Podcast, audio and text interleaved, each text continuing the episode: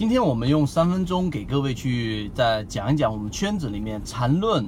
的其中一个实战的章节，就是买到其前戏，卖之高潮啊这样的一个意思。很多人看了这个章节，完全不理解其中的操作含义是什么。而经过几年时间，我们在圈子当中不断的用视频给各位去讲解和实际的例子，从前面的这一个东信和平、电广传媒，然后到近期的精工科技，已经是出现二连板、奥维通讯等等这些连续性上涨的这一种高潮的个股，我们都拿到了其中的一波利润。但大家只看到结果的话，没有看到我们前期去铺垫，前期我们去建底仓，前期在震荡的过程当中，我们在它的前戏过程当中不断的摊薄成本，那么最终你可能就只能看到一个表面，即使你从从头看到尾，对于你自己的操作交易系统也没有太多的一个帮助。所以第一个要看全程，第二个，那我们来把它拆解出来，到底怎么样买到一只个股的前戏？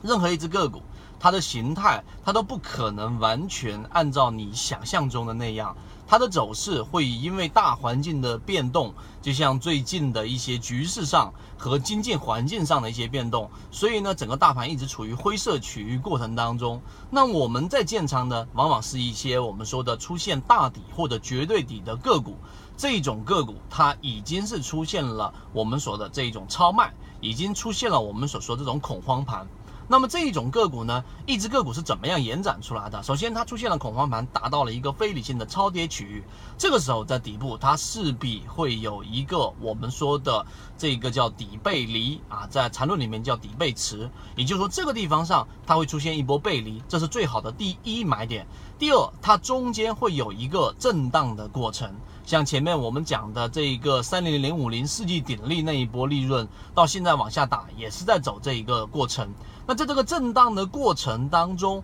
你需要不断的通过买中有卖，卖中有买，通过我们说的这一种背离，通过我们说的三把斧来把你的成本给摊薄。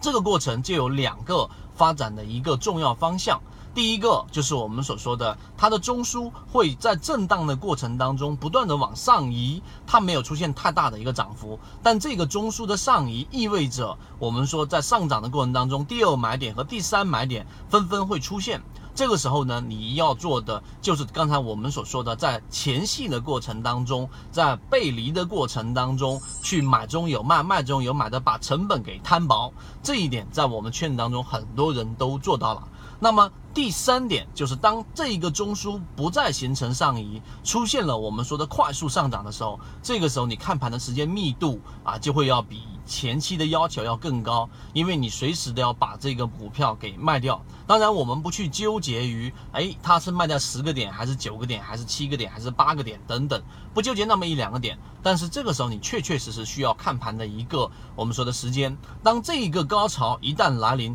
可能像我们前面所讲的，是这一种啊，我们自选板块当中连续拉板的这一些强势妖股，可能就是三个板，可能是四个板，可能是两个板。那么这个过程当中，你就一定要及时的卖在高潮位置。很多人想说，哎呀，我总是想卖在一个最好的位置，但同时我又不想舍弃我那一部分的利润，这就是鱼和熊掌啊！实战就是这个样子。真正你偶尔卖到一次，我们说离高点很近的次高点，那是极其极其之幸运。那真正的实战操作，可能就这只个股里面有百分之三十的利润，我们从中拿到百分之十五，接近百分之二十，这就是最了不起和最期望的一个结果了。这个就今天我们给各位讲的，买在它的前戏，卖在它的高潮，在缠论的过程当中，需要把它的整个级别理解透彻。那如